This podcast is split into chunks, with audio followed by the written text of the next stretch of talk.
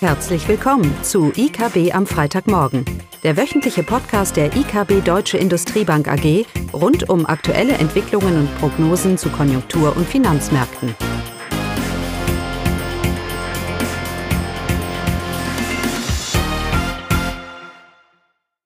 Willkommen zu IKB am Freitagmorgen mit Eugenia, und mir Caroline und unserem Gast Hanne Eckert-Köhm, Head of Healthcare, Pharma und Chemicals. Richtig?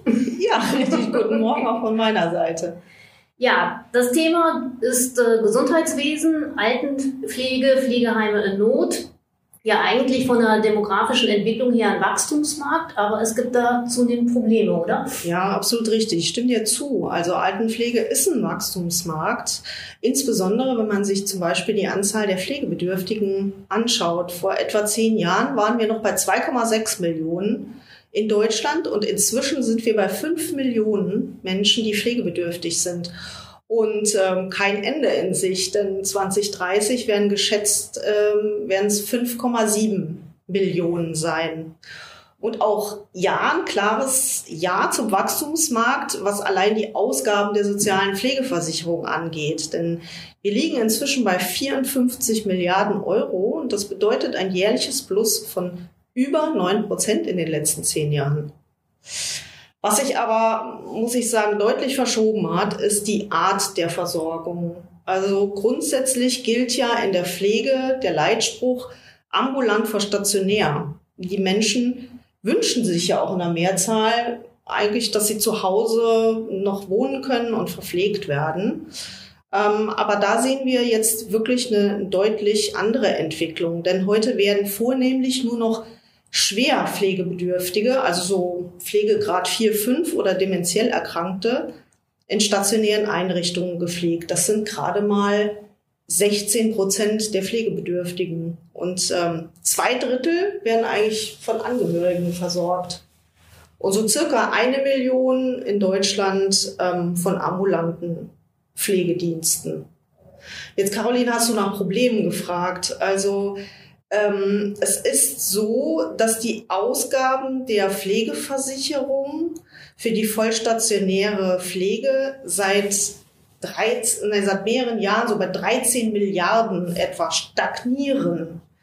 Ja, aber wie in vielen, vielen anderen Branchen haben wir ja auch die Themen Fachkräftemangel, wir haben Inflation, denk nur mal an die deutlichen Preissteigerungen im Nahrungsmittelbereich, in medizinischen Hilfsmitteln. Und eine Anpassung dieser Preise ist in der Pflege nur einmal im Jahr möglich. Also ich kann nicht beliebig meine Preise setzen. Es geht eigentlich gar nicht, sondern es ist immer der Kostenträger, der da letztendlich auch ähm, mitsprechen muss. Und ähm, das führt jetzt äh, im Moment dazu, dass die Pflegesatzverhandlungen einfach hinterherhingen und oft wird das gar nicht, ja, ich sag mal, zeitlich schnell umgesetzt, dass die Pflegesätze angepasst werden. Das führt dann wiederum zu Liquiditätsengpässen bei den Betreibern. Und das führt dazu, dass die Leute viel mehr aus der eigenen Tasche zahlen müssen.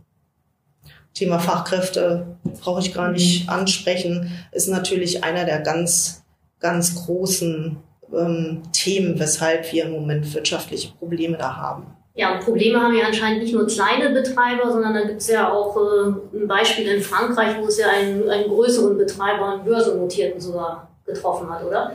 Oh ja, das stimmt. Letztes Jahr kam durch das Skandalbuch, so wie es hieß, Les Fournisseurs, also die Totengräber, ähm, kam, kam auch Pea in der Tat sehr, sehr stark in die Kritik. Also angab, angeblich gab es da an mehreren Standorten äh, nicht genügend Essen für die Bewohner, die Inkontinenzversorgung hat nicht gestimmt und so weiter und so fort. Und dann kam dazu eigentlich auch noch fehlerhaft bewertete Immobilienvermögen und auch ein paar fragwürdige Bilanzierungsmethoden. Und das hat, also wenn man jetzt Stand heute betrachtet, man kann fast sagen, zu einer Marginalisierung vom Aktienkurs geführt. Also ähm, vor Corona, also 2020, lag der Aktienkurs von der Aupea bei 125 Euro. Und ich habe kurz reingeguckt, der liegt also derzeit bei unter zwei Euro. Und das jetzt bei einem eigentlich ganz gut laufenden Geschäft. Also steigende Umsätze sind vorhanden, aber eben keine wachsenden Erträge. Und äh, warum das so ist, die Problematik haben wir ja gerade eben diskutiert. Und jetzt kann man sich natürlich vorstellen, dass diese Anschuldigungen und auch diese Aufdeckungen dazu geführt haben, dass dieses ganze Thema in Europa mehr oder weniger ähm, ja, rübergeschwappt ist in alle einzelnen regionalen Märkte und dass jetzt die Pflegeheimbetreiber natürlich viel, viel stärker unter die Lupe genommen werden von Behörden, von Investoren, von der Bevölkerung, aber eben auch von Banken. Und das hat dann zu einem insgesamt deutlich kritischeren Blick auf die Branche geführt. Ähm, Hanne, jetzt wenn wir uns auf den deutschen Markt schauen, also hier liest man auch, dass die Altenheime von der Insolvenzwelle betroffen sind. Was sind denn Gründe dafür? Kannst du etwas zu dem deutschen Markt sagen? Ja, also das stimmt, Eugenia. Seit Anfang des Jahres haben mehrere große Betreiber Insolvenzanträge gestellt. Also das sind durchaus bekannte Namen gewesen wie Curata, Convivo, Hansa, Dorea. Und ähm, wenn du nach den Gründen fragst, also neben dem eben schon beschriebenen Personalmangel und den gestiegenen Personalkosten beziehungsweise dieser nur schleppenden Verhandlung, dieser Refinanzierung dafür, sind eben die gestiegenen Energiepreise, indexierte Mieten, auch ein großes Thema, und natürlich jetzt die gestiegenen Zinsen ein Problem. Aber ähm, bemängelt wird eigentlich auch immer wieder von den Betreibern diese sehr unflexible Haltung von Behörden bezüglich der Fachkraftquoten. Also man muss sich das kurz gefasst so vorstellen. Die Heimaufsicht, die verlangt tagesaktuell die Meldung der Fachkraftquote und die muss 50 Prozent betragen. Und wenn das jetzt nicht so ist und diese Quote nicht erfüllt wird, zum Beispiel weil jetzt irgendeine Stelle nicht besetzt ist, dann sagt die Behörde direkt Stopp, man kann eine gewisse Anzahl jetzt von Pflegeplätzen eben nicht mehr belegen. Und das drückt auf die Auslastung, die eigentlich in so einem Pflegeheim immer schon sehr hoch sein muss, um überhaupt rentabel zu sein. Äh, wie hoch muss denn diese Auslastungsquote sein, also die gefordert wird? Ja, also in der Regel äh, liegt sie deutlich über 90 Prozent. Ja, also dann sieht man auch, wie, wie äh, elementar und wie wichtig eigentlich für einen wirtschaftlichen Betrieb so eine sehr hohe Auslastung sein muss im Pflegeheim. Als letzten Punkt wollte ich jetzt noch mal ähm, darauf hinweisen, ähm, diejenigen, die jetzt in Insolvenz geraten sind, da waren auch ein paar dabei, die wirklich extrem expansiv gerade unterwegs waren im deutschen Markt und ähm, da konnte eben aus den genannten Gründen dann auch die Auslastung gar nicht so schnell hochgefahren werden an den vielen Neubauten, ähm, an denen die gearbeitet haben. Kann man dann also sagen, dass dieser Pflegesektor an Attraktivität verloren hat, auch jetzt für Investoren? Ja, also der Markt für die Investoren im, ich nehme jetzt mal speziell den Pflege- und Gesundheitsimmobiliensektor, das ist deutlich geschrumpft. Aber man muss sagen, er ist immer noch liquide. Also im ersten Halbjahr 2023 ähm, haben wir ein Transaktionsvolumen gesehen, was immerhin noch bei 600 bis 700 Millionen Euro gelegen hat. Aber die Spitzenrenditen steigen und das heißt, wir sehen, dass die Kaufpreisfaktoren jetzt runterkommen. Also für ein Pflegeheim bezahlt man jetzt quasi nur noch einen Faktor von 20 bis 21 Mal der Jahresmiete. Da haben wir eigentlich vor, sag ich jetzt mal ein, zwei Jahren noch mindestens 25 bis 26 Mal gesehen. So, und ähm, dazu kommt auch noch, dass äh, wir eigentlich aber mehr Pflegeplätze brauchen. Ja, also in den letzten 15 Jahren sind 140.000 Plätze zwar gebaut worden und ähm, auch zum Teil wirklich sehr stark unterstützt, muss man sagen, durch KfW-Programme, die jetzt aber zum Teil ähm, auch ausgelaufen sind. Aber wir brauchen halt noch weitere Plätze, also bis 2030 laut Schätzung mindestens 100.000, die dann noch gebaut werden müssen. Also Bedarf ist eigentlich da. Und ähm, wir brauchen diese Investoren an dem Markt, aber Investoren brauchen halt immer Planungssicherheit, ja, beziehungsweise stabile Rahmenbedingungen so im Finanzmarkt, aber eben auch für die Betreiber, die ja letztendlich die Miete erwirtschaften müssen. Vielleicht auch nochmal in dem Zusammenhang, es werden ja immer gewinnorientierte Betreiber geraten ja in den Fokus und werden kritisiert. Äh, kann der Staat es denn besser leisten, die Pflege?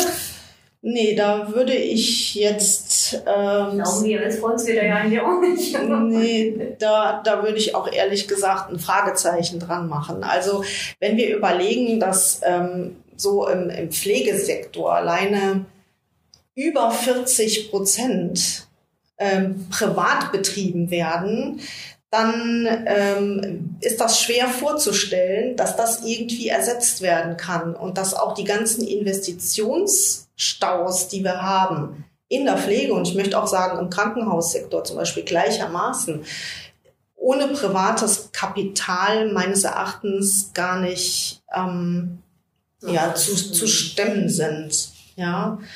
Also ähm, ich kann mir ehrlich gesagt nicht vorstellen, dass diese aufkeimende Diskussion, die wir wirklich äh, in der letzten Zeit haben, die für mehr Staat im Gesundheits- und Sozialwesen plädiert, dass die zu einer Rückabwicklung dieser Privatisierungswelle der letzten Jahre auslösen kann. Also wenn wir noch mal einen Blick auf, auf vielleicht den, den Krankenhaussektor in dem Zusammenhang kurz äh, werfen, da haben wir es doch gerade wirklich gesehen, ja, dass kommunale Betreiber eigentlich auch keine bessere Qualität hinbekommen. Ja, mhm. das wäre ja vielleicht noch ein Grund. Ähm, noch können sie eigentlich effizienter wirtschaften, obwohl ja wirklich im Sozialgesetzbuch steht, ne, dass man ähm, quasi alle Versicherungsgelder wirklich effizient einsetzen muss. Also die Aufgabe des Staates in meinen Augen muss jetzt eigentlich nur sein, verlässliche Rahmenbedingungen zu stellen. Ja, und dafür zu sorgen, dass dann eben auch alle, also kommunale, kirchliche, freigemeinnützige und Privatbetreiber ähm, ja, ihre Aufgaben da erfüllen können. Jetzt haben wir über einige Probleme im Bereich Pflege gesprochen. Wie werden denn andere Bereiche äh, im Gesundheitssektor dadurch beeinflusst? Oder werden sie überhaupt dadurch beeinflusst? Also ich würde jetzt sagen, so ob das jetzt überschwappt auf andere Sektoren, ähm, wenn wir nochmal betrachten, was im Pflegeheimbereich gerade los ist, dann würde ich sagen, ja, für einige Betreiber, die vielleicht einen signifikanten Anteil in ihrem Pflegeheim äh, oder die einen signifikanten Anteil in ihrem Portfolio haben, was Pflegeheime angeht. Ähm, für die wird es im Zweifel jetzt ein bisschen komplizierter, äh, auch noch dieses Jahr. Vielleicht nächstes Jahr kriegen wir da eine, eine Entspannung. Ähm, was aber alle vereint im Gesundheitssektor ist halt das Thema ne, Fachkräftemangel das Thema Trend zur Ambulantisierung, also weg von der stationären Versorgung, mehr in die ambulante Versorgung. Und ähm, klar, die gestiegenen Kosten, die wir da eben auch schon erwähnt haben. Ähm, also auch die Krankenhäuser, muss man fairerweise sagen, die haben sich immer noch nicht von der Corona-Krise erholt. Und ähm, auch da, in dem Sektor, haben wir dieses Jahr schon die eine oder andere Insolvenzmeldung gesehen. Ja, aber auch im Zuge der gerade diskutierten Krankenhausreform, die ist ja wirklich in der Presse äh, wirklich ganz groß, die jetzt auch Spezialisierung setzt, werden vermutlich auch nicht alle Krankenhäuser die Bedingungen erfüllen können. Und ein paar werden wir sicherlich aus dem Markt ausscheiden sehen. Oder sie werden halt umgenutzt, zum Beispiel eben in so erwähnte ambulante Versorgungsstrukturen. Ja, das Gesundheitswesen krankt, aber gibt es denn auch zum Abschluss was Positives zu berichten? Ja, klar, auf jeden Fall. also durch die Pflegereform äh, kommt zum Beispiel etwas mehr Geld in die Pflegeversicherung. Wir haben ja alle an unserem Gehaltszettel im Juli gesehen, dass die Beiträge zur Pflegeversicherung angehoben wurden. Und die gestiegenen Einnahmen der Kasse werden dann sicherlich sukzessive zur Entlastung der Pflegebedürftigen ähm, bei der ambulanten und stationären Betreuung führen. Ja, und wir sprachen eben über die Insolvenzen. Ähm, viele sind ja, viele Betreiber sind da in Insolvenz in Eigenregie gegangen. Man muss aber auch äh, konstatieren, dass die Mehrheit der Heime und ihre Bewohner auch eine neue Heimat dann bei anderen Betreibern gefunden haben. Also gibt es dann offensichtlich doch noch okay. am Markt genügend Betreiber, die sich zutrauen, weiter zu expandieren und auch jetzt die, die derzeitige Krise als Chance für Akquisitionen und externes Wachstum zu nutzen. Und man darf auch nicht vergessen, also es gibt auch jede Menge Neugründungen von Pflegediensten und auch neu eröffnete Pflegeheime. Ich habe mir das mal angeguckt, bis Juni 2023 wurden auch schon 245 neue Pflegedienste gegründet und 93 neue Pflegeheime eröffnet mit ja, rund viereinhalbtausend Betten. Also und, und noch 3000 äh, Tagespflegeplätzen. Ja. Und ähm, ich glaube, ein wichtiges Thema, was die Politik jetzt endlich erkannt hat, ist, dass wir auch in diesem Sektor die Bürokratie wirklich deutlich abbauen müssen. Und Herr Lauterbach hat es versprochen und äh, wir sind gespannt, äh, was er dann davon und wie schnell er das umsetzt. Und eins ist jedenfalls ganz sicher, also die Nachfrage nach medizinischen und pflegerischen Leistungen wird steigen. Ja. Und ähm, ich nehme jetzt mal Caroline und ich, ne? wir gehören ja beide der Babyboomer-Generation an. Und das ist genau die Generation, die ja quasi die Nachfrage massiv verstärken wird. Ich habe letztens gesagt, von uns gibt es immer zu viel. Das war schon im Kindergarten so. also insofern sehe ich es also nach wie vor als attraktiv an, an den Lösungen für die zukünftige notwendige Versorgung von uns zu arbeiten. Ja. Okay, das war super interessant. Vielen Dank, Vielen Dank. Gerne. Tschüss. Tschüss. Tschüss. Das war das wöchentliche IKB am Freitagmorgen. Sie wollen immer über neue Ausgaben informiert bleiben? Dann direkt den Podcast abonnieren. Oder besuchen Sie uns unter www.ikb-blog.de slash podcast.